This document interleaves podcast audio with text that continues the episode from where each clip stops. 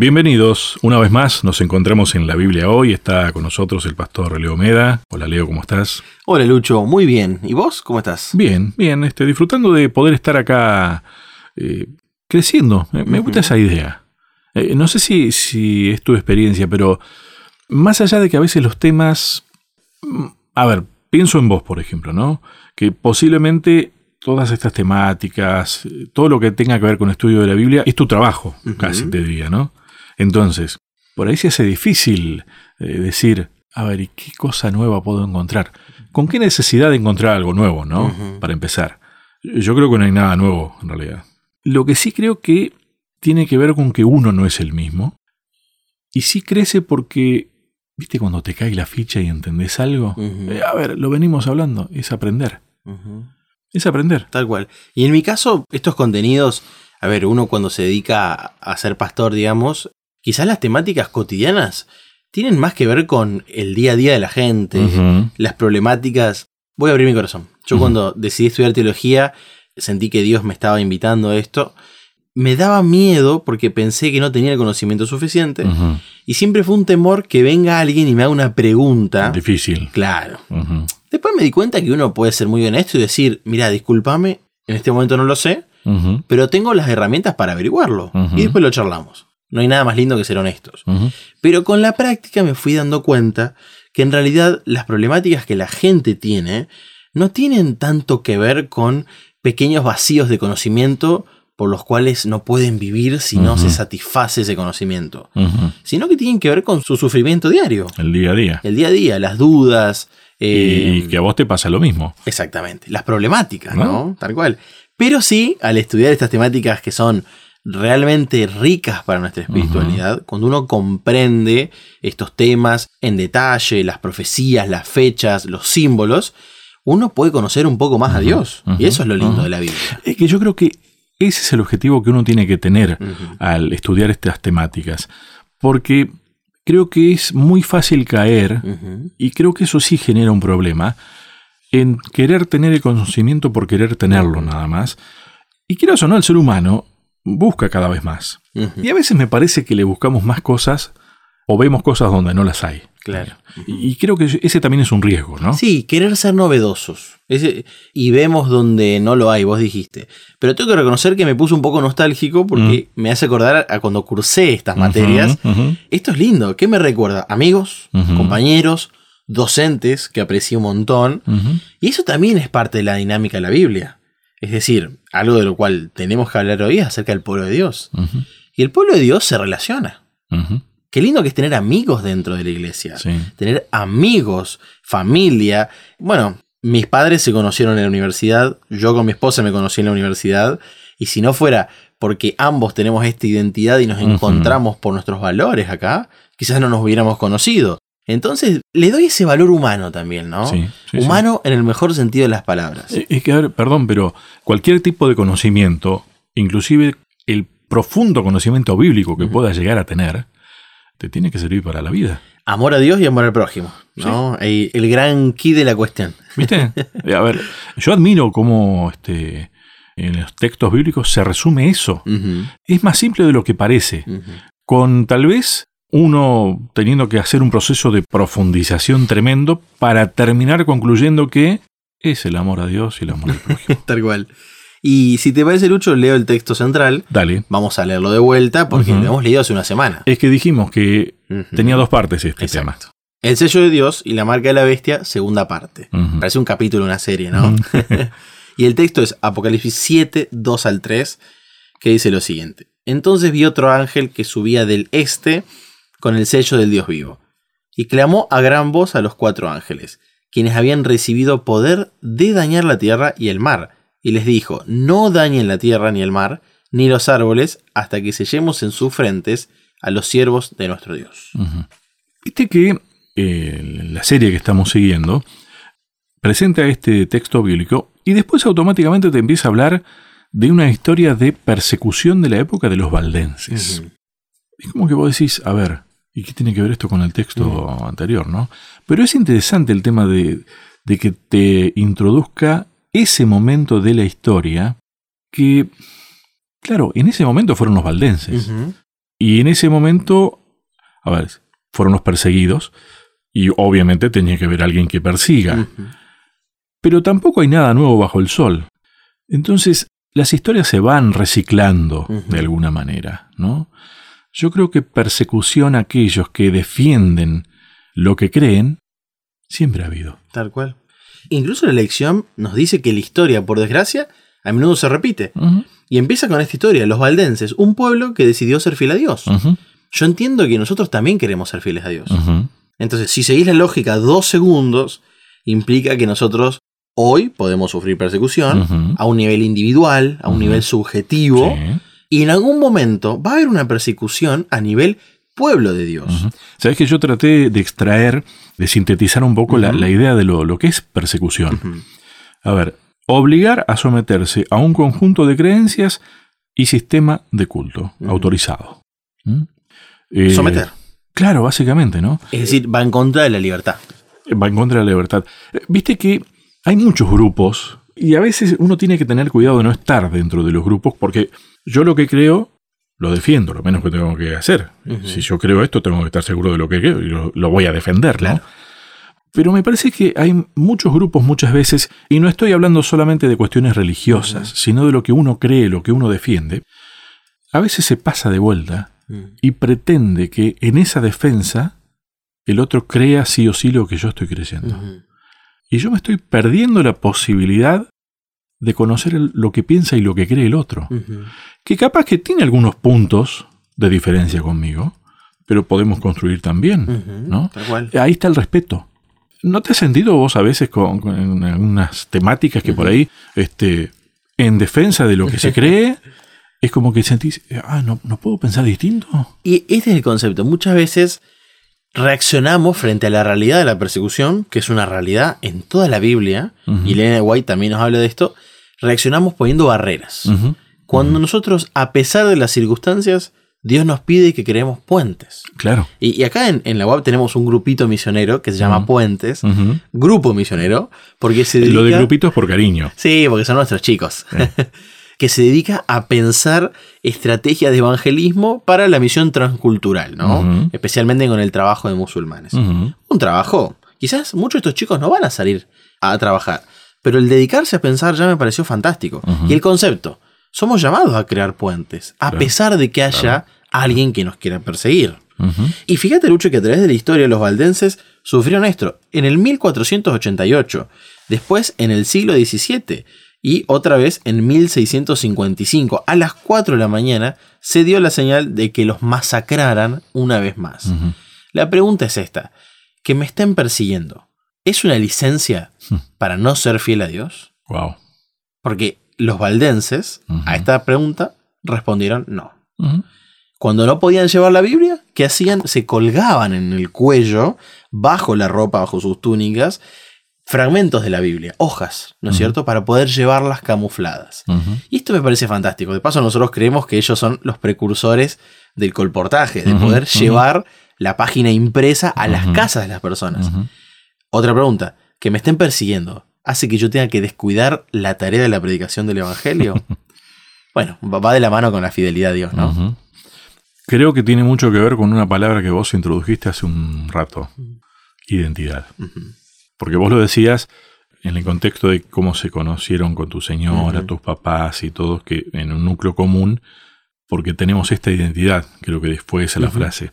Y tiene que ver con eso, Tal cual. con esto que pasaba en este grupo, que volvemos a la misma idea, la historia se repite, o sea que la identidad, y me atrevo a decir, la identidad como pueblo de. Dios, como hijos de Dios, es a lo que se refiere la Biblia cuando habla de que no se ha perdido y que va a haber un remanente, y que también habla de salir de ella, pueblo mío, como mencionamos tiempo atrás, ¿no? De Babilonia, es porque hay una identidad que existe, que está presente. Puede ser que a veces no se note tanto, que no la veamos, y a veces creo que corremos el riesgo de pensar que algunos no forman parte de ese grupo Ujú. con esa identidad. ¿No? Tal cual. Y cuando nosotros nos damos el lujo de pensar de esa manera, inmediatamente levantamos barreras. Tiramos los puentes. Tal vez no perseguimos, ¿no? Pero cuando nosotros nos encerramos Es decir, estamos dejando que el enemigo de Dios haga su tarea y cuando nuestra misión es contrarrestar esa tarea. O fíjate que, No con nuestras fuerzas, ¿no? No, no, claro.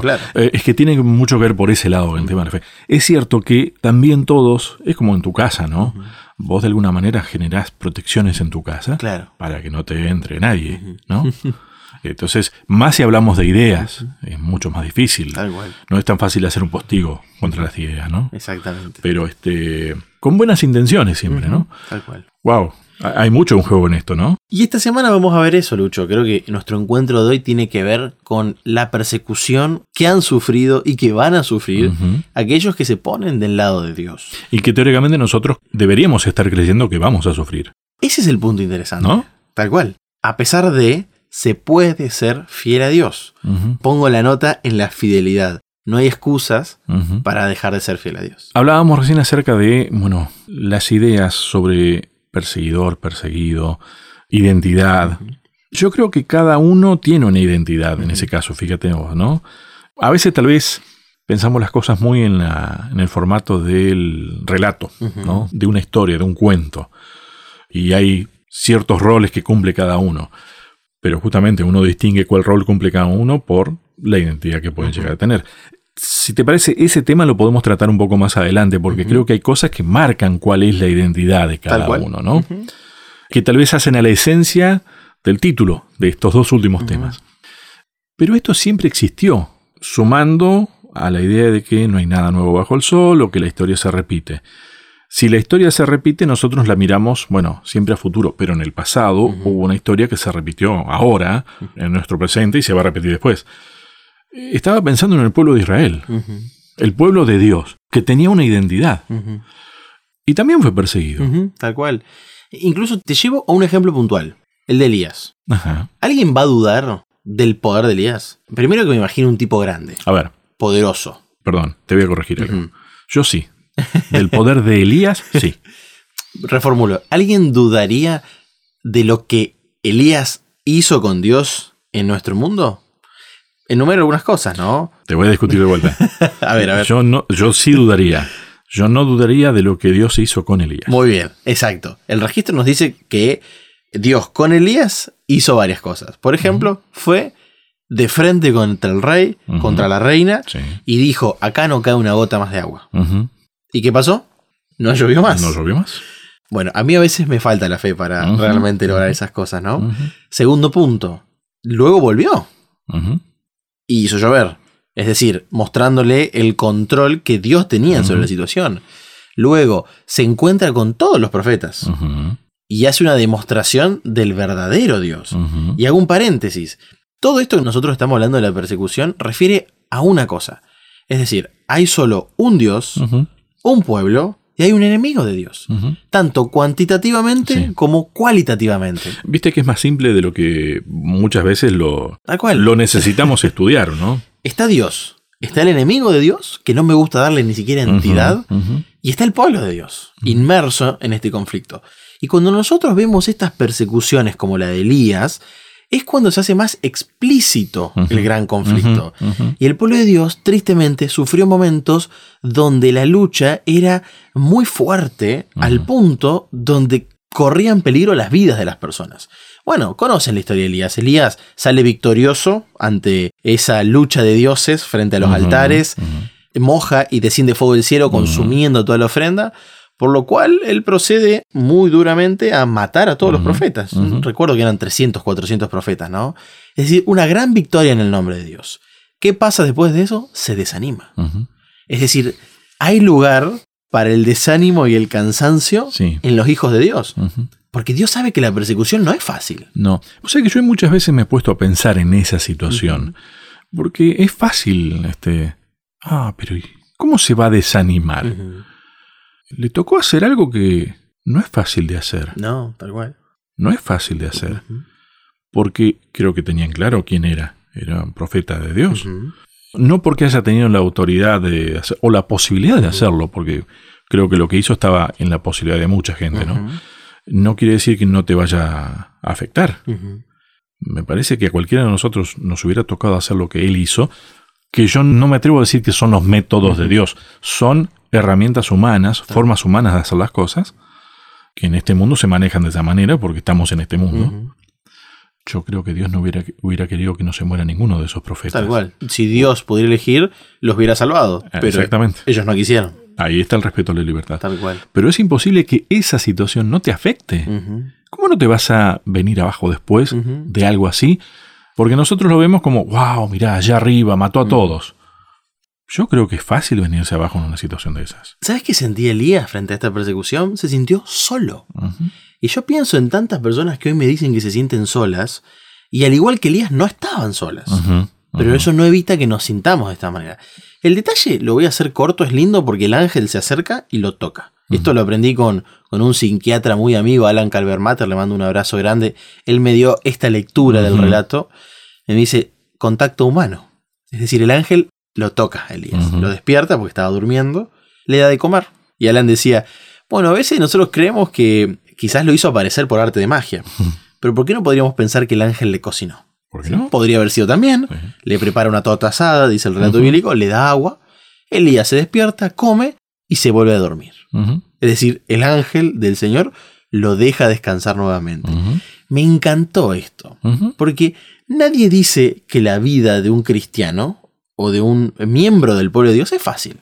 Y nadie dice que no van a venir momentos difíciles. Es más, Leo, a ver, esto, ahora yo estoy pensando casi en voz alta, esto que vos estás contando, este relato que tantas veces lo hemos leído, lo hemos escuchado, en realidad, fíjate vos, es parte de lo que nos puede llegar a pasar y cómo no nos vamos a venir abajo en situaciones tan difíciles, como las que creemos de las que vamos a formar parte. Tal cual. Pero lo que sí dice la Biblia, Lucho, es que la presencia de Dios está asegurada. Y siempre salió adelante. Exactamente. El pueblo de Dios siempre que fue perseguido puede haber pasado por puntos que parecían que no tenían retorno, pero siempre se salió adelante. Gran punto acabas de destacar, Lucho.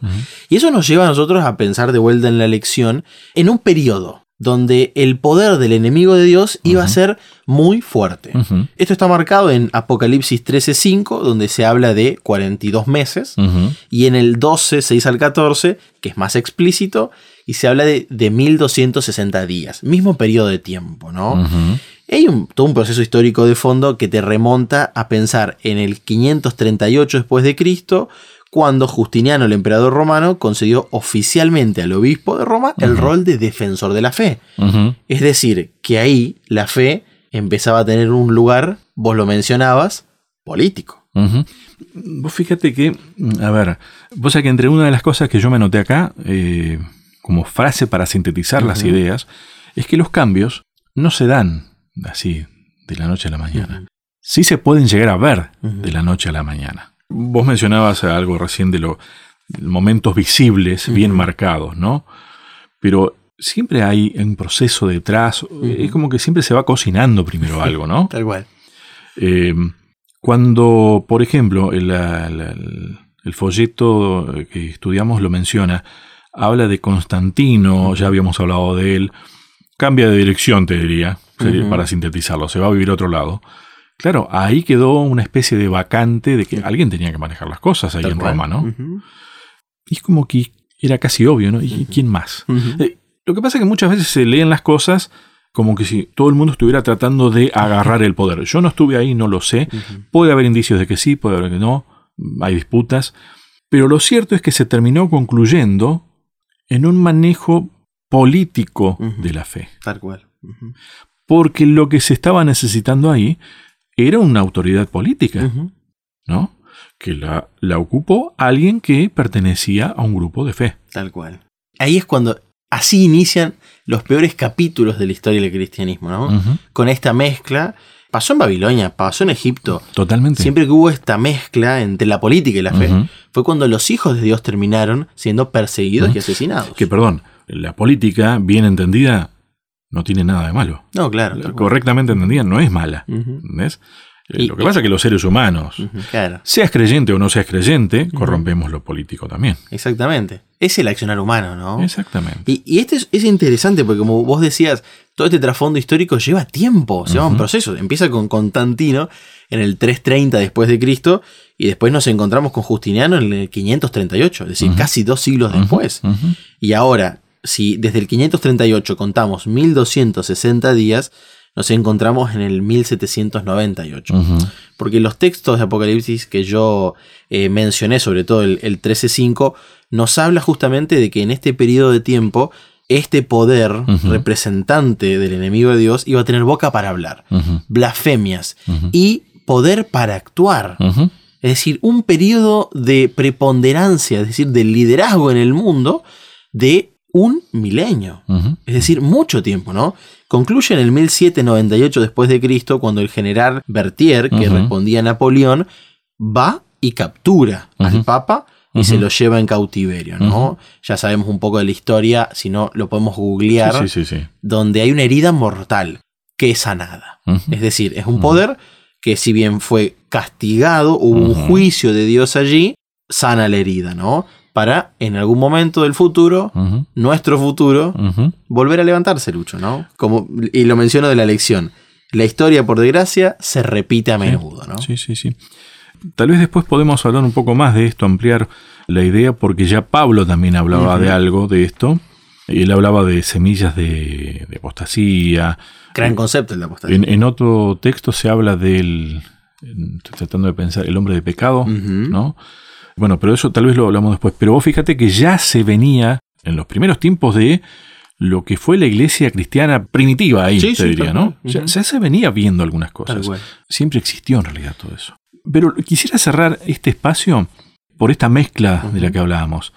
Muchas veces desde lo religioso se cataloga a- como muy mala la política. ¿no? Y muchas veces de lo político se habla de lo religioso, no, nada que ver. Y acá vemos un cruce, ¿no? Una amalgama. Una amalgama, un manejo de una forma de un lado y del otro. ¿no? Pero creo que está bien claro porque Dios, Jesús se encargó de decir, ¿cómo no? Dale a César lo que es del César y a Dios lo que es de Dios. Tal cual. Yo creo que una cosa no la transforma en mala a la otra, pero sí se pueden corromper juntas. Exactamente. Y por eso tenemos el ejemplo de Jesús que vino a enseñarnos cómo vivir en este mundo, ¿no? Entonces creo que es importante siempre ante estas dificultades ir a lo que dijo Jesús. Vos lo mencionaste. A Dios lo que es de Dios y al César lo que es del César. Porque Dios entendía que los seres humanos, aunque quisiéramos irnos de este mundo, nos toca vivir un tiempo en este mundo que es un gran desafío. Bien. La verdad que mm, son simples estos temas y profundos al mismo tiempo, ¿no? A mí me admira cómo la Biblia te simplifica muchas veces las cosas y nosotros, tratando de entender, claro, como no somos tan simples, complejizamos las cuestiones, ¿no? Me quedé pensando recién en esto de la mezcla de la política con la fe. Algunas veces me he puesto a reflexionar, pero, a ver, en los tiempos de- del pueblo de Israel, la economía se manejaba conforme a lo que la religión dictaba de alguna manera, ¿no? Las cuestiones políticas, las decisiones políticas también. O sea, ahí vemos una mezcla, ¿no? ¿Qué es lo que hace que después haya sido diferente? Bueno, la nota distintiva está en que cuando gobernaba Dios, las cosas funcionaban. Ahí podía haber un funcionamiento, y no quiero decir perfecto, porque cuando el hombre estaba por medio nada es perfecto, No, ¿no? no, no. El hombre que peca. Claro. Pero era funcional. Ahora, El problema es cuando el hombre habla por Dios. cuando el hombre quiere ocupar el lugar de Dios, Claro. es decir, el pueblo de Dios le dice a Samuel, conseguirnos un rey. Ahí está el problema. Queremos correr a Dios de la escena y vamos a poner un ser humano, ¿no? Vos fíjate que, a ver, eso es dejar de creer en Dios entonces. Tal cual. Y voy a esto. Fíjate que desde el tiempo de Israel, antes de los reyes, estamos hablando de los jueces, y vamos antes con Moisés, que tenían líderes, ¿no? Profetas, líderes, jueces. Muchas veces el pueblo de Israel conquistaba. Después, con los reyes, muchas veces terminó siendo conquistado. Quiero decir que hay que hacer un análisis exhaustivo de esto que estoy mencionando, pero está claro que las peores pérdidas del pueblo de Israel fueron porque se alejaron de Dios y terminaron siendo conquistados, es decir, los cautiverios, ¿no?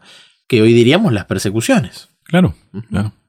Pero es interesante porque es finalmente el ser humano pretendiendo, hasta creyendo, que está haciendo la voluntad de Dios, pero en realidad habla por Dios. Wow, qué terrible cuando un sistema religioso, ¿no? Y, y creo que tenemos que introducir esta palabra, Lucho, instituido. Es decir, algo que ya tiene una forma, tiene una estructura, tiene presencia, identidad, habla en el nombre de Dios. ¿Y en forma individual no pasa también? Sí, sí, sí, estamos de acuerdo que también pasa, ¿no? Y es igual de problemático. Cuando yo le digo al otro, que lo que tiene que hacer es mi voluntad, o quiero Porque es la voluntad de Dios. ¿eh? Claro, cuando yo hablo, ¿no? Y creo que básicamente lo podemos decir así, es manipular. ¿Y no sería más fácil, este, estás discutiendo un tema y eh, no, no, porque esto es así. A ver, vamos a ver qué dice la palabra de Dios. Vamos a ver qué dice Dios, ya lo habló, ¿no? ¿No, no sería más fácil? Y acá quiero hacer una diferencia, no es lo mismo manipular que influir. Mm, Esto no, lo aprendí con un profesor de historia de la secundaria. Manipular es siempre para que el otro haga mi voluntad. Y generalmente para malos fines, ¿no? Influir tiene que ver con temas positivos. Yo puedo influir a alguien a tomar una buena decisión. Ahora yo manipulo a alguien para que tome una mala decisión y yo salga ganando, A ¿no? ver, Dios influye, no manipula. Exactamente. El diablo no influye, manipula, Te hace creer que influye nomás. tal cual. Y ahí introduzco otro tema que es el de, vos lo mencionaste en el bloque anterior, apostasía. Porque es un tema, una palabra que no escuchamos tan seguido, ¿no? Y, yo quiero entenderla de esta manera, me gustó entenderla de esta manera. Apostatar es renunciar a la fe, o a una supuesta fe. Yo no puedo apostatar estando Claro. por fuera. Claro. ¿Me explico? Claro, Claro, sí, sí, sí. Y eso es lo interesante, ¿no? A ver, yo no puedo apostatar de lo que no creo. Exactamente. Y ese es el problema. Es decir, es renunciar a alguien. Porque la fe está fundada en alguien, en Dios. Bueno, hay seres humanos que tendrán fe en su dinero, en ver, su No, autoridad. no sé por qué a mí siempre la idea de apostatar me, me generó la, la imagen de separarse de algo, Mm. ¿no? Pero para poder separarme de algo tengo que haber estado unido, Claro. ¿No? Esa es la idea, tal cual. Ese es el concepto detrás. Y, vos mencionaste a Pablo también, porque Pablo en sintonía con Juan, aunque en distintos momentos, hablaron de estos poderes. Bueno. Pablo dice el hombre de iniquidad, ¿no es cierto? Es más misterioso Pablo. Sí, sí, sí. Y, y qué interesante que Pablo no se metió tanto en profecías, ¿no? Dios le dio una tarea muy puntual en la historia con cartas para esas iglesias a las cuales él escribía. Pero en algún momento Pablo habló de este poder de iniquidad, de este hombre de iniquidad, ¿no? Yo creo que entiendo para dónde vas. Ahí a mí me surgió la idea de que, viste que nosotros necesitamos, parece que ponerle nombre a, a las cosas, ¿no? Que tal vez, tal vez a los fines de estudios o de organizarnos sirve. Pero en realidad, vos fíjate que siempre estaban hablando de características de, de eso a lo que nosotros le queremos poner nombre tal vez. ¿no? Y claro, se nos hace difícil a veces definir, entonces, ah, es esto. Pero cuando nosotros le ponemos un nombre a alguien, es como que, a ver, no quiero decir que el nombre no sea importante, Claro. pero es como que no le damos la posibilidad a, che, pero puede haber algo más acá todavía que esto solamente, ¿no? Es como que yo te digo, a ver, Leo, capellán, nada más. Claro. ¿Cómo que nada más? Hay mucho más. ¿Entendés? claro. A ver, perdóname, sos un esposo, sos un amigo, ¿entendés? No sos solamente pastor, Claro. ¿entendés? Un gran jugador de fútbol. Y a veces nos olvidamos de que es un ser humano, una Las persona, facetas. un hijo de Dios. Entonces, me parece que este ejercicio está bueno que lo pensemos. A la hora de cuidado. No encasillemos que tal cosa es solamente esto y nada más. Mucho más pensando en este contexto, ¿no? De el perseguidor es este y nada más. Tal cual. A veces podemos llegar a caer en un reduccionismo Exacto. y Estaba buscando esa palabra. ponemos el foco en un lugar, en un árbol y nos olvidamos del bosque, ¿no? Y nos distrae, Ujú. Y es un problema, pero no podemos obviar tampoco que Daniel, Pablo y Juan No, no. apuntaban hacia un lugar. totalmente, ¿no? totalmente. Pero era un bosque completo, digamos. Totalmente. Ellos estaban hablando de no un ser humano, no una iglesia, no solo una institución, sino un poder religioso mezclado con lo político que en el mundo intentaba ocupar el lugar de Dios. Y lo ha intentado durante siglos. Y lo hemos mencionado, ¿no? Y creo que no hace falta volver a mencionarlo, pero esta es la alerta. Cuando yo veo que un grupo, un sistema, lo que sea, intenta ocupar el lugar de Dios, ojo. Lo atentos, dijimos la semana pasada. Tal cual. Son las notas que nosotros nos dicen, ahí no es. Ese no es el lugar. Vos fíjate que esas son las cosas que marcan la identidad, que te permiten identificar. Nuestro mensaje es sobre un sistema que ha engañado a millones. Y aunque engañadas, estas personas son muy amadas por Cristo y debemos tratarlas debidamente, dice la lección, ¿no? Dice nuestra guía de estudio. Y a mí me sorprende porque tenemos que aclarar esto, porque quizás tristemente a veces no los hemos tratado bien. Y acá el autor lo dice, debemos tratarlas debidamente, ¿no? En el sentido de que, bueno, A lo que esté equivocado debemos llamarle error. Sí. Pero a todo ser humano, como el ángel trató a Elías, debemos tratarlo con amor, tratando de suplir sus necesidades. Y nosotros lo empezamos de esta manera la reflexión. No estamos acá para levantar muros, estamos acá para construir puentes, ¿no? Y aunque el otro esté en el error, no significa que yo tenga que construir una barrera. Es que si no estoy formando parte del error también. Exactamente, ¿no? Hay que dar la oportunidad.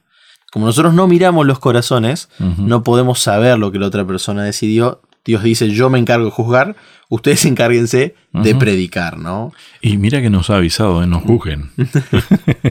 Por favor, no juzguen. ¿no? ¿Cómo nos cuesta? ¿Cómo nos cuesta? Pero Lucho, a veces nos juzgamos a nosotros mismos. Sí, sí. Y, y somos los peores jueces. Y creo que a veces el ser humano carga con tanto juicio. No estoy diciendo que hay que vivir una vida light. Lo que estoy diciendo es que hay que vivir una vida centrada en Dios. Sí, yo creo que lo que tenemos que entender es que no somos quienes para condenar. Eh, A ver, el tema de juzgar, eh, de juzgarnos a nosotros mismos y demás, te diría que es como cuando vos, la misma carga que tiene la palabra crítica. Una cosa es ser un criticón, porque si no más, y otra cosa es hacer una crítica Exacto. válida, O tener pensamiento crítico. ¿no? Lo hacemos, va, deberíamos. Evaluar las cosas. Bueno, la palabra evaluación también tiene su, su carga demasiado negativa, ¿no? Le tenemos miedo a la evaluación. Tal cual. Y Dios dice, bueno, David dijo, Señor, examíname, Ven- Venid, estemos a cuenta. evalúame. Eso es admirable, esa historia es admirable, ¿no? Ese momento. Bueno, a ver, el tema central, entonces, de lo que estamos hablando, básicamente es el sello de Dios y la marca de la bestia. Exactamente. ¿Estamos hablando de identidad también entonces ahí? Sí, sí. Identidad que responde a las estrategias. ¿De quién? Dios tiene un plan para la humanidad que es salvarlos del pecado y Satanás tiene un plan y obviamente estrategias para cumplirlo. ¿Cuál es el plan de Satanás? Quiero que se mueran todos. Quiero destruirlos a todos. ¿Cómo? Les voy a dar todo el pecado, voy a hacer que pequen hasta que ya no quede nada de la imagen de Dios. Y como bien hemos dicho, separado de mí nada podéis hacer, separado de Dios no hay vida. Entonces, eso está claro. Ahora, la estrategia de Satanás revela de que va a usar todos los poderes humanos que pueda para engañar a la mayoría de personas. Ahora, eso tiene que ver con la identidad. Yo me identifico. Es decir, me visto de una manera, me van a identificar de una manera. Hablo de una manera, y esto Pedro lo entendió después de la muerte de Jesús, ¿no? Empezó a insultar para que no lo identifiquen con Jesús. Pero fíjense esto, la conducta nuestra refleja con quién nos identificamos. Y más al fondo, nuestras creencias reflejan con quién nos identificamos. Sí. Pero yo te voy a discutir algo entonces. no, no es que tengo ganas de discutirte, sino que tengo ganas de dialogarlo al tema. El diablo es padre de mentira. Y me parece que sería muy fácil aparentar ser de una identidad específica, pero en realidad soy otro. Me parece que eso es lo que hace el diablo. Engaña. Engaña. es padre de mentira. Parece que es de tal cosa, pero no lo es. Entonces va a utilizar a ver, lo que usaría un hijo de Dios, como tal, como hijo de Dios, pero en realidad no lo creo, ni lo vivo. Y eso queda tan claro, Lucho, cuando te das cuenta que Satanás para engañar utiliza una iglesia. Sí. Y de vuelta, no quiero mencionar nombres, No, no, no, hace falta. Pero porque sería más explícito que Satanás diga, bueno, no, yo voy a hacer mi... y utilizar otra palabra, ¿no? Que no sea religioso. Pero intenta camuflarse de cristianismo para meterse dentro. ¿no? Así que está claro, es el padre de mentira. Y eso es lo que hace más complejo Sí. el conflicto entre el bien y el mal. Claro, claro. Ahí es donde uno puede estar dentro del grupo de los escogidos engañados. Tal vez todo esto previo que dijimos termina siendo lo necesario para llegar, fíjate vos, al comienzo, Claro. que es el título, el sello de Dios y la marca de la bestia. Y ya venimos con una segunda parte justamente, ¿no? Y esto tiene que ver, dijimos hoy, con identidad. Nosotros necesitamos ponerle nombres a las cosas. Para eso tenemos que saber qué son las cosas.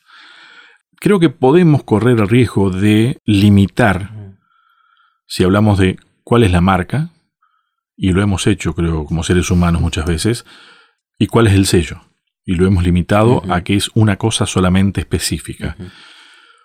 No quita que sean algo muy específico también, ¿no? Hay algo que es una marca y otra cosa que es un sello. Y es tal cosa y tal cosa, la podríamos definir, ¿no? Pero eso no nos tiene que impedir tratar de entender todo lo que ese emergente sería, conlleva. Porque no se tiene una marca o no se tiene un sello porque sí nomás. Tal cual. Vos no te identificás con algo espontáneamente, ¿no? Sino que hay una forma de acostumbramiento o de real compromiso, ¿no? Creo que esto fue claro en distintos momentos de la historia. Viste que es un proceso de aprendizaje. Exacto. De cosas buenas y de cosas malas. Pero hay notas puntuales, vos, vos lo mencionaste, ¿no? A ver, es un contraste. Un sello y una marca de esto que estamos hablando es contrastante. Son dos grupos. Uno va hacia un lado y el otro va ver, hacia el otro. Vamos a, sintetizarlo. Seguidores de Dios como Dios manda o seguidores de Dios como Dios no manda. Sería así. Y lo pongo en términos más claros. Un grupo adora a la bestia. Este poder, ¿no es cierto?, que representa al diablo en nuestro mundo y que se camufla de cristianismo. Y el otro grupo guarda los mandamientos de Dios y tiene la fe de Jesús. Todos los mandamientos. Es que, a ver, yo me noté esto. Guardar los mandamientos de Dios y la fe de Jesús. Si no estás ahí, estás en el otro lado. Tristemente. Así de simple. ¿no? Exactamente. En realidad me corrijo, no tristemente. Guardar los mandamientos de Dios te hace una persona feliz. No porque tachamos una lista de cumplí, cumplí, sino porque te enseña a relacionarte naturalmente con tu creador, ¿no? Y ya vamos a ir a ese tema. Ahora, me pareció un punto muy interesante de que la marca de la bestia en la Biblia se coloca o en la frente o en la mano. Y veníamos trabajando de que la mente es el foco o es el escenario del gran conflicto. Sí. Y la frente es un símbolo de la mente, donde se encuentra nuestra conciencia, la razón, el juicio. Los neuropsicólogos van a hablar del lóbulo frontal, ¿no es cierto? Nuestras funciones ejecutivas, donde se ejecuta la voluntad. Y por otro lado, la mano, que en la Biblia es un símbolo de acciones y de poder. Cuando Dios extiende su mano, es cuando hace, ¿no es cierto? Es con lo que se ejecuta. Exactamente. Los hechos. Entonces fíjense que tiene que ver, quizás en algún momento de nuestra historia como iglesia hemos pensado en un chip, ¿no es cierto? Como que esa era la marca. Sí, sí, sí. Tratábamos de- A eso yo me refería, viste, con que muchas veces es como que necesitamos. Hacerlo concreto. A ver, cuando yo decía ponerle nombre, es concretizarlo en algo específico, ¿no? Sí, sí. Y qué triste sería pensar en un chip y de repente actuar como hijos del diablo, ¿no? Es decir, obviar que nuestros pensamientos tienen que ser puros, obviar que mis acciones tienen que ser justas, que yo tengo que ser humilde, cuando en realidad el foco de Dios siempre estuvo puesto ahí, ¿no es cierto? Por eso creo que todos tenemos que ser cuidadosos y no querer ser novedosos con la interpretación de la Biblia, sino encontrar interpretaciones que sean armoniosas con toda la Biblia y los escritos de Elena White también. Pero esto está claro, son dos grupos de adoradores. Sí, básicamente pasa por ese lado. Hay otro elemento, porque tal vez también en ese contexto de poner en algo concreto, eliminamos algunas otras cosas. Hablamos del sello y hablamos del sábado. ¿Y el resto no? Porque, a ver, el sábado es un mandamiento. Sí, sí, sí. ¿El resto no hace falta? si decimos eso, estamos en un grave problema. Ent- ¿Entendés? Tal cual, porque ya no guardaríamos los 10 mandamientos, sino A eso voy. guardaríamos el un mandamiento, el cuarto, ¿no? Sin duda, el cumplimiento de los 10 mandamientos de vuelta tiene que ver con esa imagen de Dios en nosotros que se ha desfigurado. ¿Eso no es identidad? Totalmente. Y una identidad completa, cabal. Me parece que es importante destacar esto del sábado o de este mandamiento. A ver, no porque el resto haya que cumplirlo también, eh, me autoriza a mí a eliminar el sábado. No, porque cual. justamente ese es el problema que hay. Exacto. Y por algo también el diablo ha hecho foco ahí. Claro que sí. Porque uno diría, bueno, pero tenemos un mandamiento que dice que no hay que tomar el nombre de Dios en mano, otro mandamiento sobre cuidar el falso testimonio, sobre matar, sobre no codiciar, ¿no es cierto? Pero el diablo también hizo foco ahí. Es decir, cambió muchas cosas de la palabra de Dios el diablo, ¿no? A través de un sistema religioso. Pero el central, un problema grave, ha sido el día de adoración. Y menciona algo fantástico que me gustó de la lección, que dice que el cuarto mandamiento contiene tres elementos de un sello auténtico, de una identificación. En primer lugar, el nombre del dueño del sello. Éxodo 20:10 dice el Señor tu Dios. Comienza. En segundo lugar, el título del dueño del sello. Éxodo 20:11, el Señor que hizo. Acciones, ¿no es cierto? Veníamos hablando de eso. O el creador también. Sí, sí. Que el creador es el que crea, es el que hace, ¿no? Y el único que puede hacerlo es Dios. Exactamente. Y en tercer lugar, el territorio del propietario del sello. El cielo, la tierra y el mar y todo lo que contienen. Entonces, si bien que yo no codicie, que yo no mienta, que yo no mate, que yo honre a mis padres, me hace reflejar a Dios, es decir, me identifica con Él, esta es quizás una de las identificaciones más claras. A eso iba. más explícitas. Exactamente, que es de lo que venimos hablando, ¿no? Lo que pasa es que el, el riesgo que siempre se corre, tanto de un lado como del otro, ¿no? Es esto y dejar de ver el resto. Tal cual. Y fíjate en esto de la autenticación, Lucho. Los sellos se usaban en la antigüedad para dar fe de la autenticidad de los documentos oficiales. Es decir, no es lo mismo cuando yo voy a hacer un trámite legal, ir con una fotocopia que imprimí en mi casa y ir con una fotocopia autenticada por un escribano o por un notero, ¿no es cierto? No es lo mismo. ¿no? Es decir, un papel sirve y el otro no sirve. ¿Por qué? Si los dos fueron impresos en una impresora Y dicen lo mismo. y dicen lo mismo y muestran lo mismo, porque hay un sello, hay una persona que da su respaldo de que lo que dice ahí es válido, es verdad, Pero el sello no es la esencia de todo. tal cual. Si no, No es lo que dice el documento. si no, el Señor del sello, ¿no? Exactamente. De vuelta, el Señor tu Dios que hizo los cielos y la tierra y el mar y todo lo que hay en ellos, ¿no? Así que de a poco, porque la realidad es que nos queda una semanita más de nuestro trimestre, Sí. nos queda poco tiempo, vamos cerrando un círculo, ¿no? ¿Qué? Ese círculo nos tiene que llevar de vuelta a mirar a nuestro Creador. Para que Él pueda volver a restaurar esa imagen en nosotros. Pero Lucho, la verdad es que mientras vivamos en este mundo, tenemos que ser documentos oficiales que transmitan a otro el verdadero Dios, ¿no? Que reflejemos a Dios. Yo sé que quizás no es la imagen más linda la de ser un documento, ¿no? No, pero eh, eh, eh, es más, sumo la idea. Tenemos que ser documentos válidos. Eso, gracias. Muy buena aclaración. Documentos válidos, que sirvan, ¿no? Porque puede ser que parezca válido, pero no serlo necesariamente, ¿no? Y el profeta Isaías dice algo muy lindo en Isaías 8:16, ata el testimonio y sella la ley entre mis discípulos, ¿no? Una especie de, de vínculo, de cercanía, ¿no? Porque atar y sellar tienen que ver también. Hay, pienso en esto ahora, sellar es cuando yo quiero que algo esté seguro, ¿no? Sí, sí, sí. Atado, fijo. Es decir, que estemos cerca de Dios realmente. Yo creo que todo se termina reduciendo a lo que hablábamos al principio. Pegados a Dios. Amar a Dios sí. y amar a- al prójimo. sí. Como vos dijiste, eso solo lo logro estando pegadito a Dios, ¿no? Cuando me separo, ¿qué pasa? Nada podemos Nada hacer. podemos hacer, ¿no? Y empieza el diablo a sugerir malas ideas a nuestra mente, ¿no?